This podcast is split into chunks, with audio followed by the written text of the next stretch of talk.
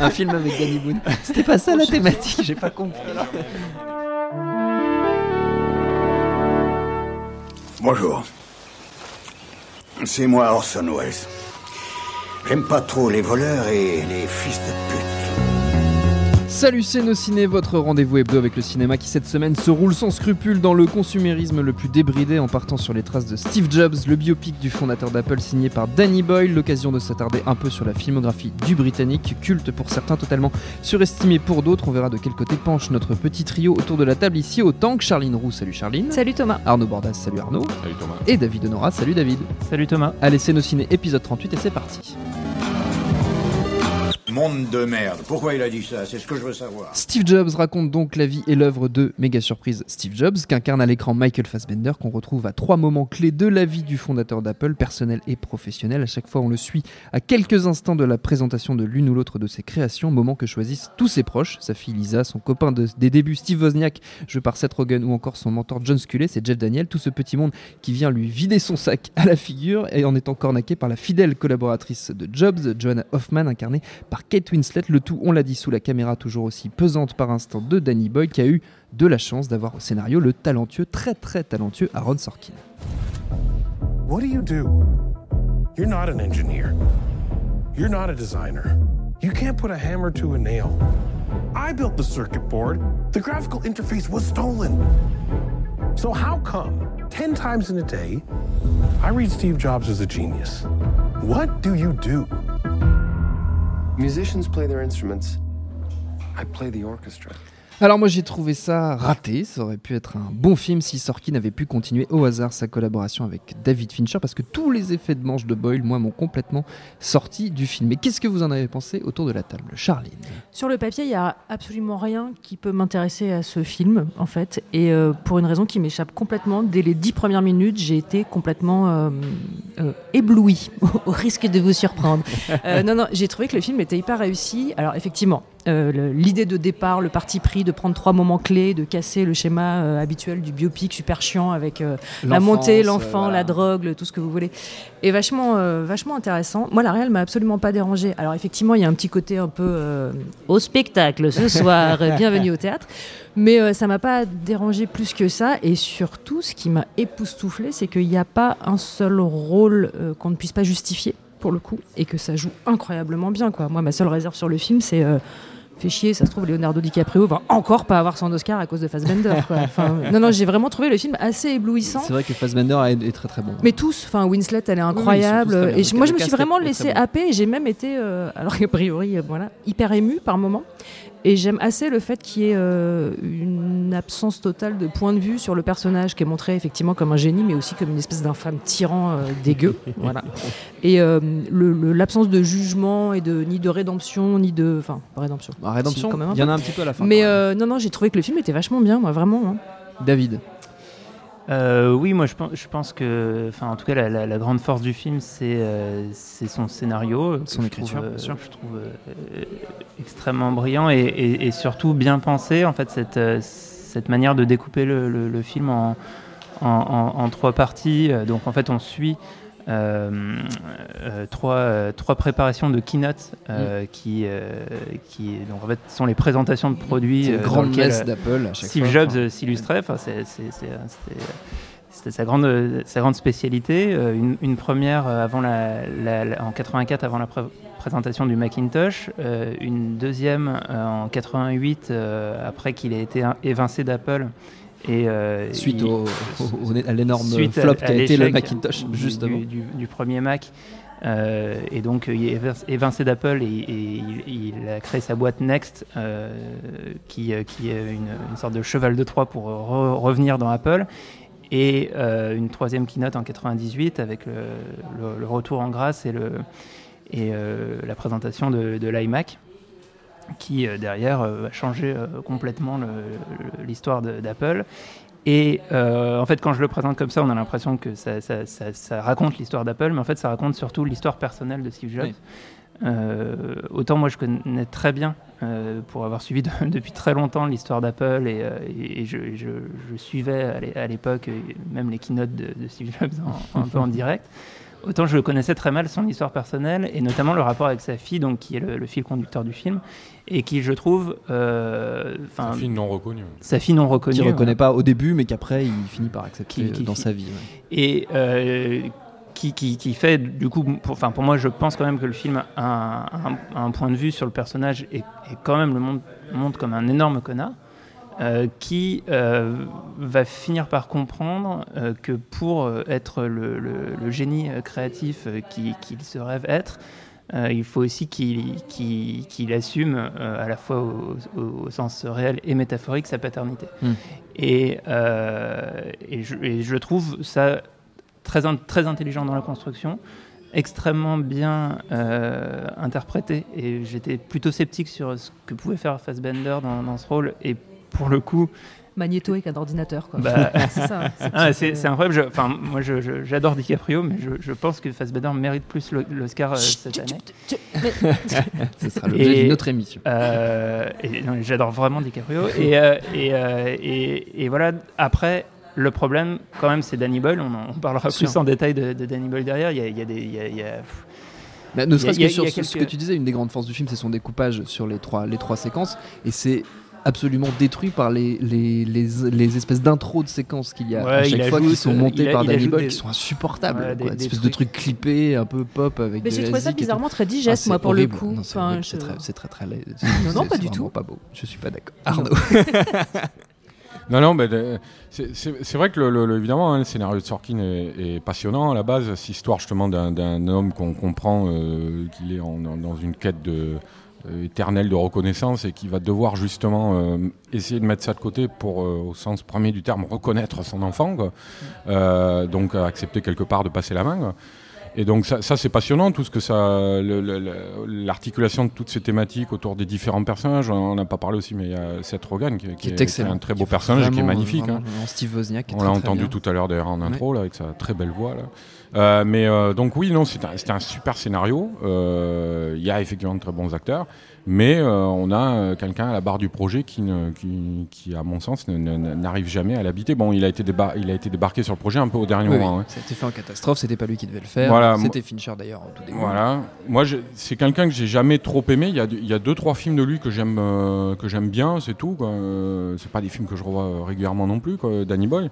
Euh, mais c'est quelqu'un que je trouve très dans la mode, quoi, du, du moment, quoi. Oh, j'aimais déjà pas Transpotting à l'époque, mais je trouve ça irregardable maintenant, quoi. Euh, donc c'est quelqu'un qui est, qui est, en tout cas. On, on peut pas lui reprocher, je pense, même si ses films sont, sont pas terribles, je pense, on peut pas lui reprocher de ne pas s'accaparer les projets. Euh, En Mm. général, les, ces films lui ressemblent. Oui. Et là, moi, je n'ai même pas trouvé que le film lui ressemblait. quoi. C'est-à-dire, j'avais l'impression, euh, euh, de- enfin, je me disais constamment, effectivement, ça pourrait faire une très, bien, une très bonne pièce de théâtre. Mais là, le film, je comprends pas Mm. l'intérêt. quoi.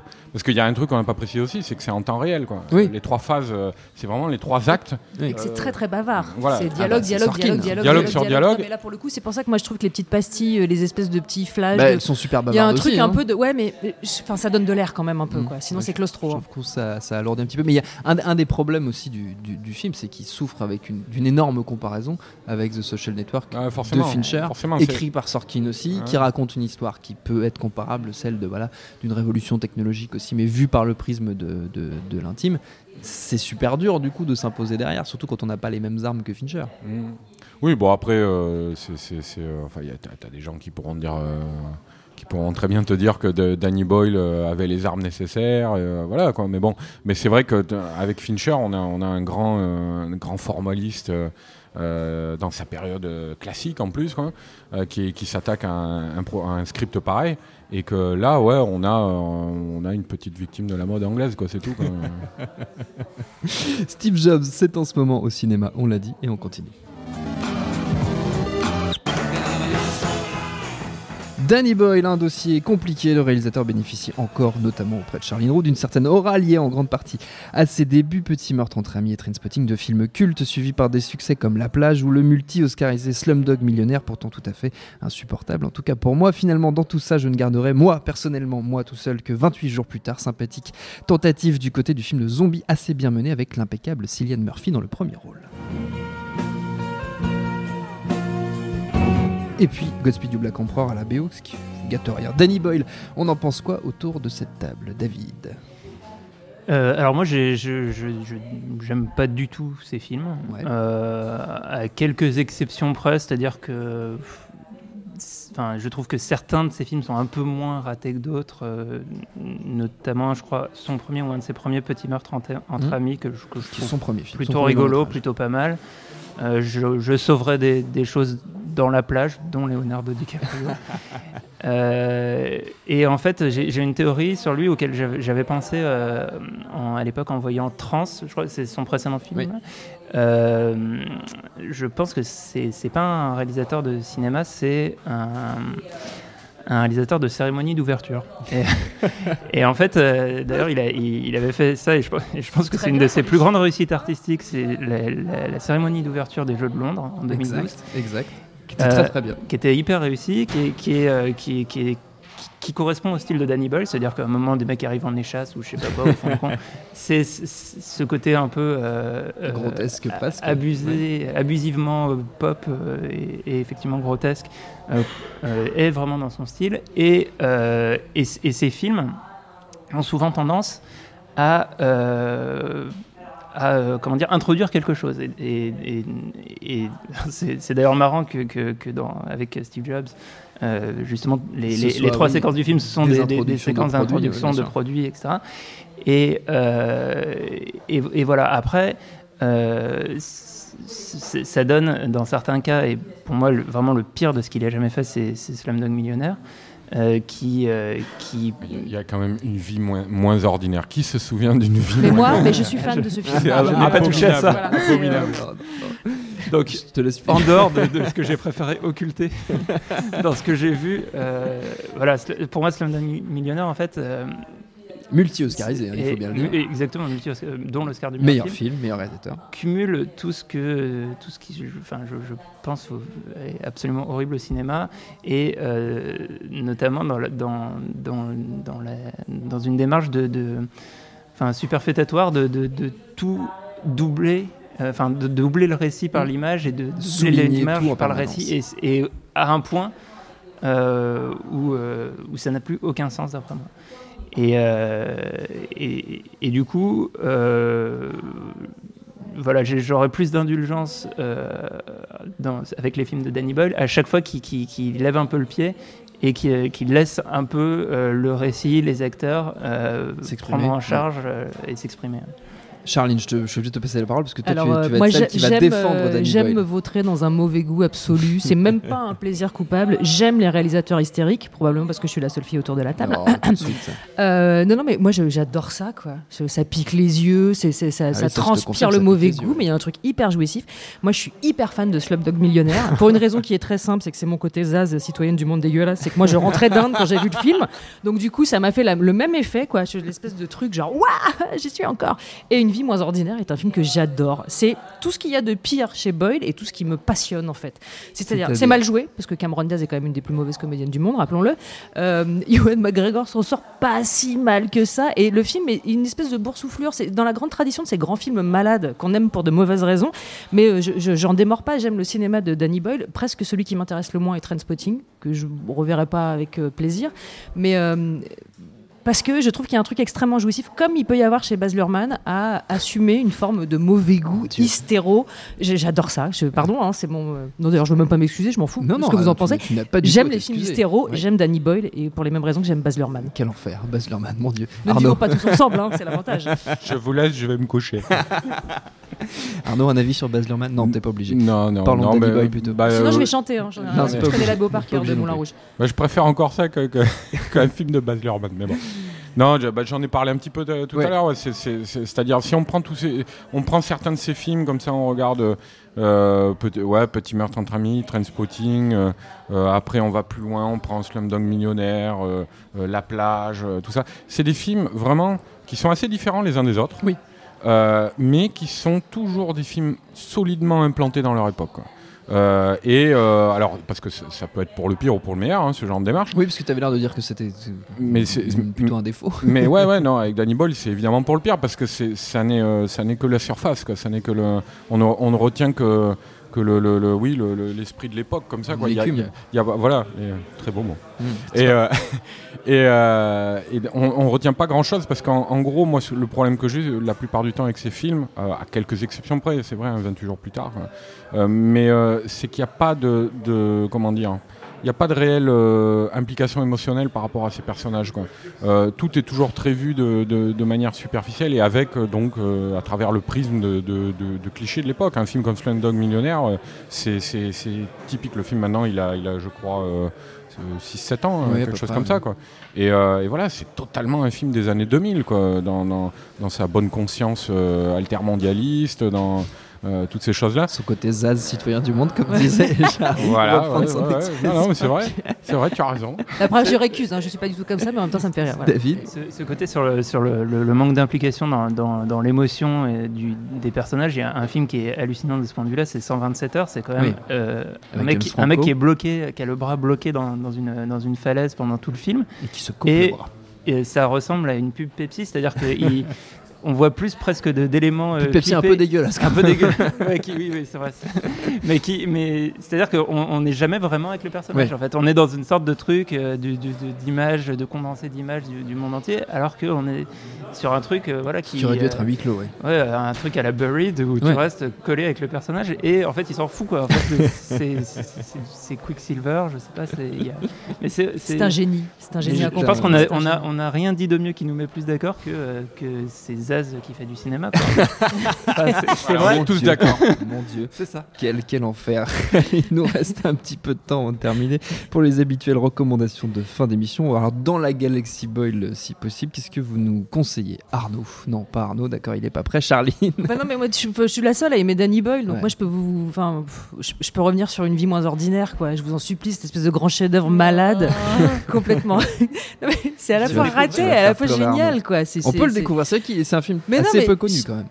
Enfin, tout tu est l'as vendu improbable, avec en fait. Cameron Diaz. Moi, je savais pas Ouais. qu'il avait fait ça. Bah, Ewan bah, McGregor surtout, mais, mais, Ah bon mais Cameron Diaz. ouais. David, Euh, bah non, moi, je vais plutôt revenir sur Sorkin. Voilà, qui a Euh, signé le Car, scénario moi, de Steve car Jobs. moi, j'ai bon goût. Chacun ses goûts, enfin, aucun problème.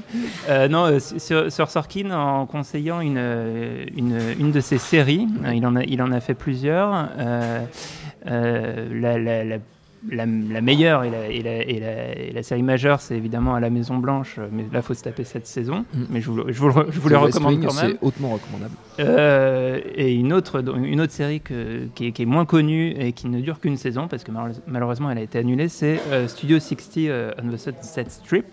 Euh, et c'est une série d'une vingtaine d'épisodes qui euh, raconte en fait les coulisses d'une sorte de, de Saturday Night Night Live et pas Fever. Euh, et, et donc comment comment on fait un show comique avec des déguisements en live avec des parties musicales et Mm. tout ça. Et, euh, et, et- et donc c'est tout- toutes les coulisses du show avec des- du walk and talk à, à foison euh, avec Matthew Perry dans, Qui était dans- très très bien hein, dans Qui est cette très série. qui est superbe dans, Ouais, dans cette série. Et, c'est- qui est, et- et vraiment un regard sur les coulisses de la télévision qui est assez, euh, assez vraiment savoureux. Ouais, c'est vraiment très bien. Arnaud, est-ce que tu as trouvé une recommandation? J'ai trouvé une petite reco, c'est tant mieux parce que c'est un film dont on n'a absolument pas parlé. le- De Baz Luhrmann? Non, de Danny Boyle, qui est mon film préféré en Ah, fait de, de Danny Boyle, c'est Sunshine. Ah, Euh, c'est un film qui m'avait vraiment étonné de sa part parce que ça, ça, ça bat en brèche tout ce que j'ai dit tout à l'heure sur lui. quoi. Hmm. C'est-à-dire, euh, c'est un film qui ne ressemble à absolument rien de- de- à, aucun, à aucun autre des films qui sont sortis dans la même période. Euh, c'est un film euh, qui est euh, justement qui colle au plus près de ses personnages pendant tout le film. C'est un film qui s'autorise des digressions euh, euh, métaphysico-contemplatives euh, contemplatives à l'intérieur d'un gros film de SF comme ça. Voilà, c'est vraiment un film étonnant, je trouvais, qui est un peu plus convenu dans son, dans son épilogue, dans- dans sa toute dernière partie, où ça verse un peu dans la, la série B euh, slasher. euh, Oui. euh, bon, c'était pas forcément utile de terminer le film comme ça, mais je retiens quand même tout ce qu'il y a avant.